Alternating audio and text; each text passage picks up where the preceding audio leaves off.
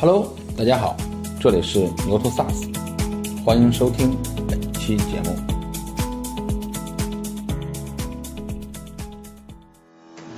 做值钱的生意比做赚钱的生意要更重要。其实我理解 SaaS 哈，就是对我来说就是两个核心要点，一个是续费，一个是弹性化交付。我觉得产品呃的竞争力。呃，是这个呃最重要的，就是是所有增长的根基。在我们这个行业，可能更重要的，我们更看重的是降低整个产产品的使用门槛啊，因为我们我们其实是把整个一客户的一个使用场景分成叫高价值和呃低价值比较长尾的这些场景。我觉得增长这个问题，可能在这个阶段，对于可能收入在呃小几个亿。以下的企业里边，我觉得增长和引擎两个词是是辩证的啊，就是你甚至要要抑制短期增长的欲望，为了 build 长期有价值的引擎。就我们讲的，听客户说肯定不是一个直接就创造价值的一个方式，而是要理解客户心中所想，洞察他真正需要什么。我觉得到这个深度才能创造价值。我认为最高效的就是。让企业去实现自交付啊，让企业自己去学会去搭建一些自动化的机器人，把这种呃自动化的办公的能力能够赋能给企业自身。呃，我们当然也有特别广的时候啊，所有的错我们都犯过哈，但是我们慢慢慢慢可能会去知道，呃，这个客户最需要我们的是个边界在哪里，坚定的往前走。大家再不看好上，我们也要坚定的往前走啊！对，我们就坚定的创造价值啊，没有什么。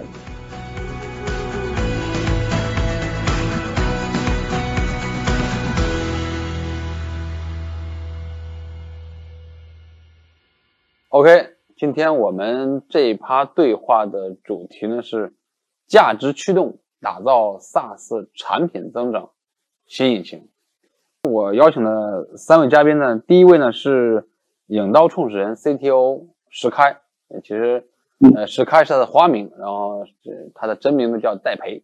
然后第二位呢是特赞的创始人范林，我们行业内叫范老师，对吧？有点抢我崔老师的饭碗，对吧？然后第三位呢是述说故事的创始人徐亚波。对，今天呢我们的对话呢就是主要的核心词就三个，一个就是价值驱动，一个是产品增长，一个就是新引擎。然后我我我会陆续的展开我们今天的对话。就第一个我想问的就是，其实我们都聊过，比如客户成功啊、客户的等等话题。其实我的感受，其实大家都需要在客户，尤其在做大 B 或者是这样的客户呢，可能需要在客户端获得非常多的 know how，然后并且形成自己的产品，对吧？就是就是大家都在说我我给给客户提供呃价值，客户价值，客户价值。那到底怎么去甄别客户价值呢？然后我想。请三位来聊一聊，对吧？然后呃戴培先来吧。嗯，OK。那我觉得我们呃引到有一个底层的一个产品的构建逻辑啊，就是我们认为叫呃高效打败低效啊。我们其实是把呃过往的我们认为比较好、比较低效的一些行业的一些模式把它颠覆掉，然后用一种高效的方式来替代。我我认为这个过程其实就是在呃创造价值。呃，像现在 RPA 行业其实总共有三种的商业模式。呃，最开始是一种叫呃厂商 SaaS 厂商自交付的模式，就是呃 SaaS 厂商为呃为企业客户去做定制。那我们认为这这是一种比较低效的模式。那比这种更高效一点呢，就是交给第三方或者是一些第三方的实施方，让他们来给企业去做定制。那这种可能比刚才那种稍微好一点啊，但是呃它还不是最高效的。那我们认为最高效的就是让企业去实现自交付啊，让企业自己去学会去。搭建一些自动化的机器人，把这种呃自动化的办公的能力能够赋能给企业自身。那我们认为这种是最高效的一种模式。所以，我们整个呃产品构建的逻辑都是围绕着呃这个逻辑来展开的。呃，所以我们最开始去做引刀这款产品的初心呢，也就是想做一款呃简单易用的好产品啊。我们定义叫呃人人可用、机制机制体验的一款 RPA 的产品。对，所以我们最后也选择了呃电商这个行业。啊，在电商这个行业里面，可能大家对 SaaS 呀、对公有云部署要要更开放一点啊，可以更好的来帮助我们产品去呃做更快的一些迭代。像我们最开始可能都是两周一个版本去做迭代，对，这个就是我们整个一个产品构建的逻辑，呃，以及我们对价价值的一个理解。嗯，就是高效打败低效，我觉得核心关键。对，那个范老师，您怎么看这个问题？呃，我觉得就是就是所有的 SaaS 公司都会讲这个客户价值啊。我觉得这里有可能有两个点是，嗯，是是是比较容易呃出问题的。第一个就是呃客户价值的泛化，就是说呃客户要的什么都叫价值，所以这个就会让很多的这个 SaaS 公司会把产品做的特别。呃，特特别特别广啊，对，所以呃，对我我我我们自己的方式就是，呃，我们当然也有特别广的时候啊，所有的错我们都犯过哈，但是我们慢慢慢慢可能会去知道，呃，这个客户到底在呃最需要我们的是个边界在哪里，边界之外的东西我们呃坚决不做，边界之内的东西呃我们要不停的验证，就是客户讲的价值背后。呃，到底他解决他什么样的问题啊？所以，所以，所以这件事情很痛苦的，就是收敛这件事儿是很痛苦的啊。所以这个是是是，我觉得第一个东西就是，呃呃，我们讲客户价值，但也不要泛化客户价值啊。对。呃，所以 SaaS 公司最重要的就是，比如说特赞我们在做的是呃企业级的内容管理系统，那可能中小企业即使有内容管理需求，我们也做，我们也不做。啊，管理需求之外，客户要很多很多东西，比如内容怎么做增长啊之类的，很多很多的东西，我们可能也不做啊。内容和 CDP 和 SCRM 接起来，呃，怎么接啊？他说这些都要，我们也不做啊。所以就是在这个过程里面，我们逐步逐步收敛到，呃，我们做我们不可或缺的那个部分，其他可能是找合作伙伴来做。可能是呃找这个呃咨询公司呃来做啊，就这个过程是很痛苦的。这是我想讲第一个点，就是客户价值不要泛化啊，呃客户价值要创造，但不要泛化。第二个呢，就是我们其实会发现很多企业呃呃用工具是为了解决一个问题啊，那么那么这些企业在用工具解决问题的过程当中，呃，他可能经历三个阶段。第一个阶段叫不知道自己不知道的阶段，就是他他。可能有一些问题，但是他不知道这个问题要用工具来解决，啊，比如说增长的问题、获客的问题、客户忠诚度的问题，啊，他这时候还在琢磨这些事儿，所以他不知道用什么工具，呃，用什么方式来解决，但他他可能开始知道有这个挑战了。第二个阶段呢，叫知道自己不知道啊，就是他知道这个问题了，他也知道应该去找工具、去找专家来解决，但是呢，他不知道。呃，这个 stack 怎么建立啊？第三个是知道自己知道，他知道自己要用一个，比如我们在做一个系统叫呃 DAM 或者 CMS，DAM 就是 Digital Asset Management 或者 Content Management System，客户已经知道了，那时候就要比较呃产品的好坏，呃最佳实践啊，所以那个时候就是拼价格、拼呃功能、呃拼呃性能的时候，所以我觉得每个客户在。在在这个过程有三个阶段啊，那那那最容易解决的当然是第三个阶段问题，只要做得好就行了。但是前两个阶段就是呃，SaaS 公司呃怎么去解决，怎么去做呃大的教育啊，就是不知道自己不知道的这个阶段教育，那可能崔老师扮演很重要角色。第二个阶段就是哎哎呃企业开始做这个所谓 digital 的 stack。啊，数字化 stack 或者 martech stack 的时候，呃，那个我们怎么帮助他？呃，这两个部分其实需要更多的这个生态合作伙伴来一起做，否则的话就容易让让一个 SaaS 公司变成一个咨询公司，变成一个外包公司啊。所以我觉得这两个问题是我们很谨慎，又很希望拿到比如吹牛会的这个平台上来跟跟跟各位创业者和崔老师讨论的啊，这是我们的角度，嗯。对，那个徐总，你怎么看这个问题？其实上次我们聊过类似的话题，就是关于变于这种客户价值如何甄别，真的是就像刚才范玲说的，有些价值呢是客户无限制提出来的。就是我记得你上次有一个有过一个观点，说是，呃，服务大客户并不是就是一味的去服务好他，对吧？嗯，对我我觉得就是说，刚才其实范总讲的很好，我就讲几个就是补充点吧，就是说。他刚才讲不要泛化价值，我觉得就是说，我讲一下，就是说这个不要简单化价值啊。你比如说，当大家谈起价值的时候，大家都说增长、提效，对吧？我觉得其实你像我们述说故事吧，我们定位是叫数据驱动智能决策。其实这个决策对这个整个组织的影响，其实是就是其实是蛮蛮丰富的，蛮丰富的，很难用增长提效这样比较简单的这个东西来去呃来去讲。所以我自己提几个方面我看到的，或者说从我们来去理解这个价值的话，第一个就是说，我们还是要看待价值是价值是有大小的，那。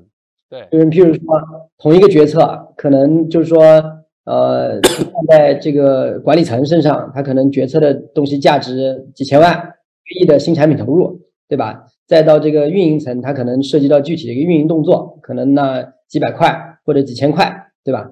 所以我觉得就是说，呃，我们当我们在讲价值的时候，一定是有这个 ROI 概念的啊，我投入多少，我产出多少，然后在具体组织内怎么衡量啊？我觉得这个是。我觉得很多企业就是就是不能光创造价值，对吧？还是要算账的。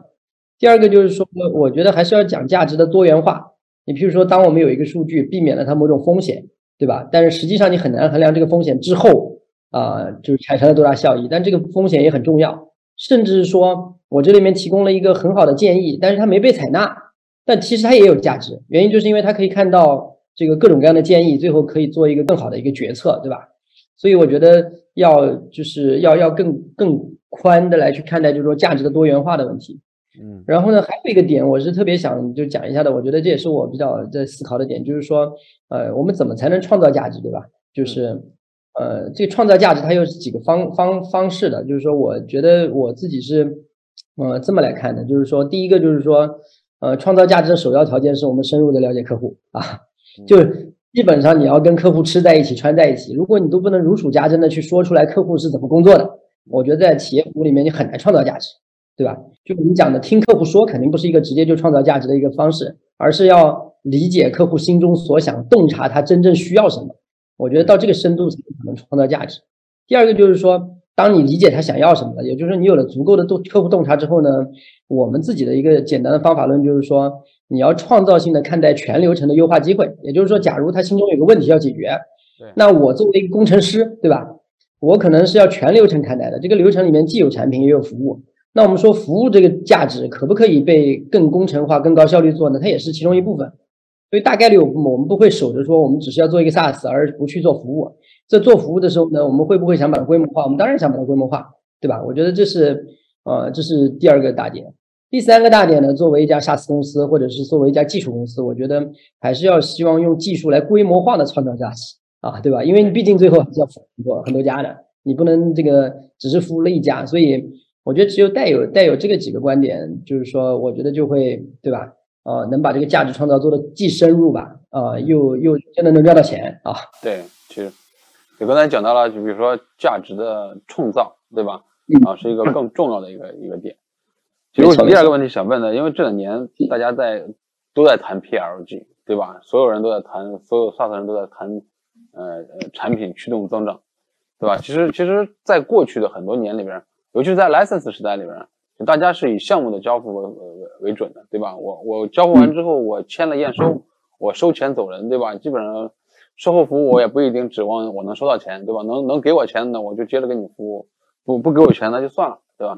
但 SaaS 里边其实是不一样的，因为它是一个续费逻辑，对吧？就如果今年做不好，我明年就收不到钱了，对吧？顶多在国内我们看到的有一些就是一签一签三年的，那你也就能锁定客户三年，三年之后客户忍不了了，那还是离开了，对吧？就产品在整个增长过程中的那个地位到底是有多重？我想问第二个问题给大家，那个徐总你先来吧。产品在这个增长中的地位。当然是，我觉得是非常核心了。就是其实我理解 SaaS 哈，就是对我来说就是两个核心要点，一个是续费，一个是弹性化交付。啊，我觉得续费这个本质就把产品提到一个更重要的地位，这是我非常赞同的。啊，但是呢，就是说我我一般现在在各个场合都强调，就是说，嗯，在中国的企业服务里面，不仅要强调产品，也得强调服务。觉得我们现在说的也还是服务放大产品的商业价值。啊，最终还是把这两者东西结合起来啊才好。客户既是要一个好的产品。他同时要有好的 service 啊，那个呃能把它做起来，这是我第一个比较大的观点吧。呃，第二个观点就是说，呃，在产品这个里面，就是我们要更宽泛的看待产品。比如说我刚才说的 SaaS 的其中一个本质就是弹性化交付。对，这个弹性化交付就跟这个 Cloud Computing 它为什么流行起来原因就一样的，我需要多少我就买多少，对吧？云计算，对。那这个弹性化交付也是产品的很重要的一部分。也就是说，今天我们做 SaaS 产品面对的技术挑战其实高很多了。我们坚决不能把 SaaS 产品看作就是把原来东西搬到线上就行，对吧？它其实上对这个企业的技术要求以及去构建产品啊提出了更高的要求啊。那如果你弹性交付做的足够了，那你可能对小的客户、大的客户啊，其实都能有很好的解决方案了。嗯啊，所以我我觉得我是这么看待这种就是产品的这个核心的哈。嗯，希望更深入，并且不要那么区分服务和产品之间的关系。对，服务和弹性交付，对吧？对。然后没错，那个范老师，你怎么看这个问题？我是一个这个对产品很有执念的人哈，就是说，我觉得首先第一个就是说，撇开是不是 SaaS 产品，呃，如果用产品技术解决一个问题，呃，应该比原来解决的方法好十倍啊。对。做不到十倍，我们应该持续迭代产品技术啊。嗯。啊，然后第二个就是说，呃，我觉得 PLG 也好，SLG 也好，呃，其实其实就是说，它不是一个概念。啊，就是 PLG 如果不能降低 sales marketing 费用，反而增加了 sales marketing 费用，那它只是一个概念啊。嗯，现在我们看到很多 PLG 的公司，国内的啊，其实它并没有减减少 sales marketing 费用啊，对，它只是标榜了自己是一个 PLG 的产品而已，甚至用了更多 marketing 的费用啊。我觉得这个没没有没有，就是作为一个概念，它没有太多意义啊。嗯，然后那我我我自己的观点是这样的，就是说。呃，一个一个呃，就是呃，不管你用什么方式销售给客户，客户最后留下来的，全呃，应该是因为你的产品啊。然后呢，客户使用产品的体验，呃，有可能是通过服务、通过运营等多方面的呃销售等多方面的方式，但是他留下来是因为你这个产品啊，不应该只是因为你的服务啊。我相信那个徐总应该也同意，就是他他服务是帮助客户。对这个产品用起来门槛更低，因为有些企给大企业用的产品确实很复杂啊。这是我我想讲的这个呃，可能第二个第二个这个观点啊。第三个呢，我我觉得就是说呃，本身呃在产品的这个研发上啊，我们以前讲呃收入一百万美金呃就算找到了 product market fit，但我其实现在呃有一个感觉，就 product market fit 永远有一个更好的 product market fit，就是。事事实上，product market fit 是可能每年可能是一个周期性不停在迭代的事情，所以所以产品和呃使用的呃场景和用户的习惯呃其实不停的在帮这个产品要变得更好，所以 product market fit 是一个 endless 的过程啊，所以我就想讲这三点啊。嗯，对，刚才你谈到了一个执，就是对产品有执念，待会儿我我我我我觉得就是影刀其实是对产品。算是有执念的公司啊，对吧？他们的梦想就是做一款人人可用的好用的产品，对吧？没想到，没想到现在卖的这么火啊，对吧？戴培，你怎么看这个问题？呃，我是我觉得影刀就是典型的一个靠 PLG 来成长起来的一家公司吧。因为呃，我在我们之前，我们这个行业 RPA 这个行业，其实大家对 RPA 的一个定义呢，其实就是给面向开发者或者面向数据部门的一个开发工具。那行业内大家做的生意基本上都是实施都是项目的生意，那这种模式可能会存在两个比较大的一个弊端啊，一个是客户的成本很高，那客单价动不动就是几十万上百万，那还有一个问题就是这种模式的服务效率是是是很低的，每一次的流程的更新维护都要都需要原厂的工程师去上门去解决，那我们的解决的模式呢，就是希望能够提供一款呃简单易用的好产品啊，让客户自己能够玩得转。对，所以，我我们后来所有的逻辑都围绕着这个、这个、这个概念在在进行。对，那这是一点，还有一点，刚才两位提到，我也是比较赞同的。我觉得也不能是呃盲目的去呃相信这个 PLG。我觉得呃，像它需要跟销售啊，跟后后面的服务部门一起打通。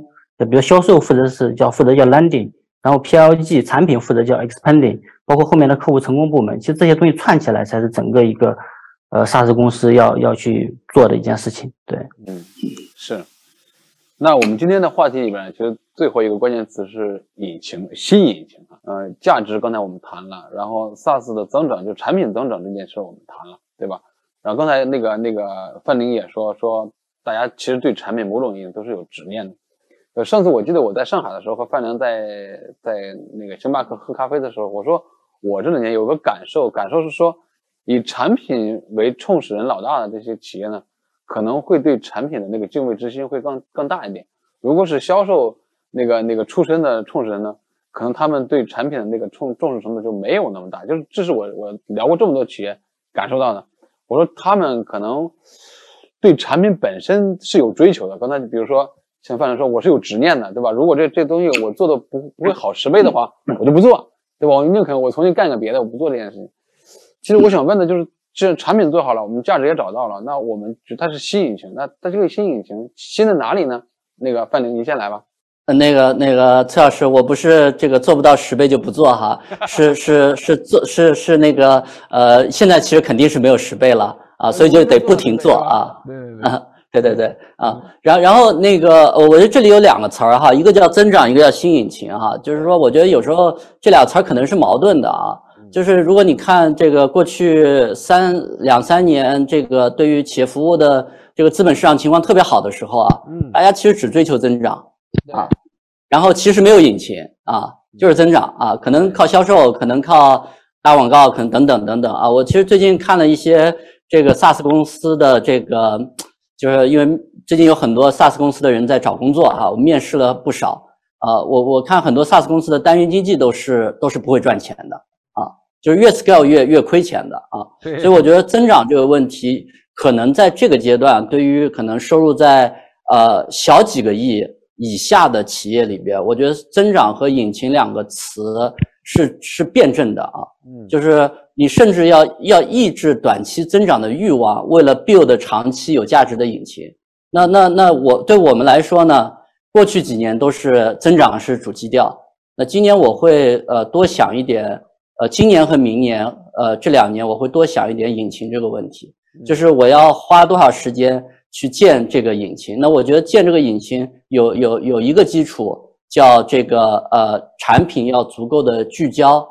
服务的呃，这个对客户的服务的价值要足够的可可呈现啊，就是这真的客户要用起来啊，而不是呃讲一个大概念大故事啊。所以我们很有意的在今年减少了 marketing，增加了呃研发啊，然后减少了讲概念，增加了呃我们其实看这个用户真正给我们。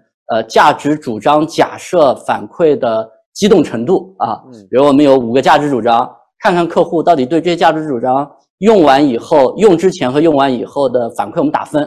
所以我觉得，就这些可能这些机制的建立是引擎，引擎为的是之后可持续的增长，而不是粗放型的这个呃呃增加 CAC 的这种这种这种这种增长吧。所以这是我的观点啊，我觉得今年明年。呃，资本市场环境不好的情况下面，其实让我们应该更专注在引擎啊。对，刚才你提了一个词很有意思，很性感哈，抑制对短期增长的欲望，对吧？然后去看长期的那个引擎如何打造，对吧？徐总，你怎么看这个问题？我我是特别感兴趣这个问题啊，因为就是就刚才这个问题让我想起来，就是说我们整个就 data story 啊，就从开始取名字开始，一直到。我们开始办我们公司的年度大会，我都叫第三大会，啊，叫 data data 啊 data 第三。所谓第三是什么意思呢？我当时就定义说，我们这个公司也好，我们这个行业也好，只有三个要素，它会影响这个行业的增长。啊，第一个就是数据资源的丰富程度啊，是因为你没有数据，你做什么 data story 呢？对吧？就是第二个就是数据处理的算法。啊，这个有点像是那个，对吧？对吧？你一定要处理的越来越高效，或者从这个数据里面挖掘出更多的东西来。嗯。第三个就是有很好的数据应用场景，对对吧？所以我们叫做第三，这个就是我认为我们数据这个行业吧，这个这个三个引擎。嗯。那这三个引擎表现在就是说，第一个就在整个行业需要有更集约化的来去呃整合数据源，对吧？这个是我们一直在在做的呃，包括开放合规啊这一系列的东西都都是我们在推动的。第二个数据处理呢，就是 AI 这些算法，对吧？但是我们要把这个 AI 算法做得非常 scalable 啊，它才能成为一个引擎啊。然后把数据把它喂进去，很快的出来，而不是大家去 PK 这个 GPU 的数量的多少，对吧？这个它才能成为这个这个真正的这个这个引擎。然后还有一个就是数据应用，你要做的越来越多，那满足客户越来越多需求，对吧？你的应用还要闭环啊，能解决它的一个问题。所以我自己觉得，就是在我们行业，或者说我自己觉得，在做一家公司的时候啊，就是作为我，反正我也是技术型的创始人，对吧？呃，我对产品就是说，呃，就我我这么怎么讲？我跟范总讲的，就是说我都不敢说我有执念，我要压抑这种执念，对吧？就是怕自己花的太多啊，搞这件事情。那在这种情况下，就是说你一开始抓住了这个本质上的这个三个要素，你无非就是把这个三个要素做得越来越高效，越来越这个 scalable，对吧？就就就就行了啊！我我自己是这么看待这个问题。对，那个石开你怎么看这个问题？呃，我觉得分我们分两部分嘛。第一个我们叫产品上的呃新引擎，我觉得可能有个关键字就叫创新。对，就是呃，我不论是去呃提高。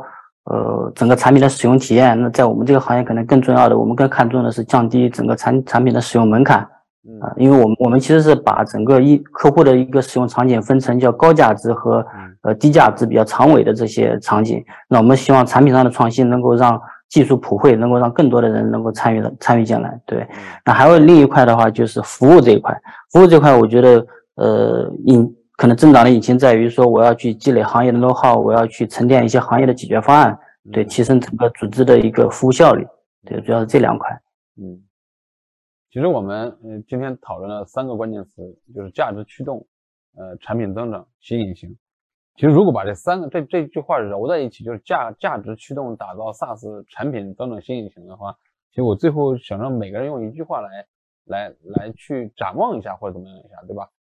其实我们很希望这这个这个行业是越来越良性的往前走，对吧？包括每一家公司都希望，不是在这个话题里边，然后我们如何构建一个让产品和厂商增长够良性的一个一个状态呢？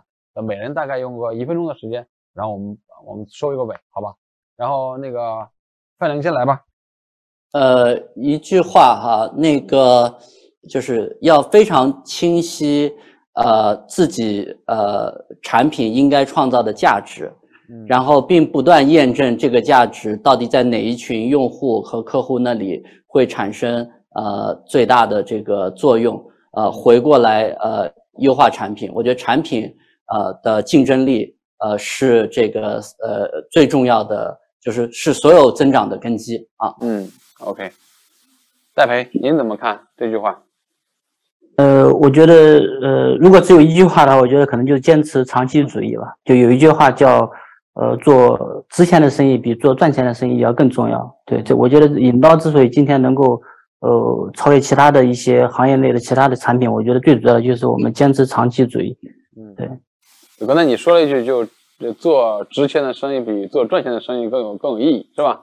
对，是的，是的。嗯，OK，徐总，最后一句了，对吧？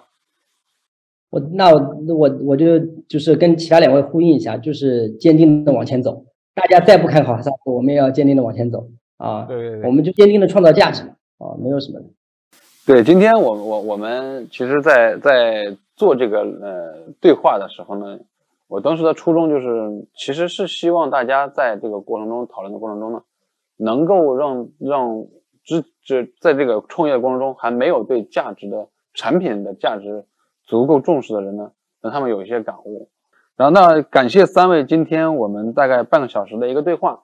然后，也希望未来我们都能够，呃，能够倾听客户的价值，能够创造客户的价值，能够和客户一起，然后长续的增长，而不是说，呃，短期的增长，对吧？要抑制那个欲望，对吧？比如说刚才那个戴培说的，说我们要做有价值的事情，要不要做赚钱的事情？当然。如果有价值又赚钱，那更好了，对吧？好，谢谢三位，谢谢。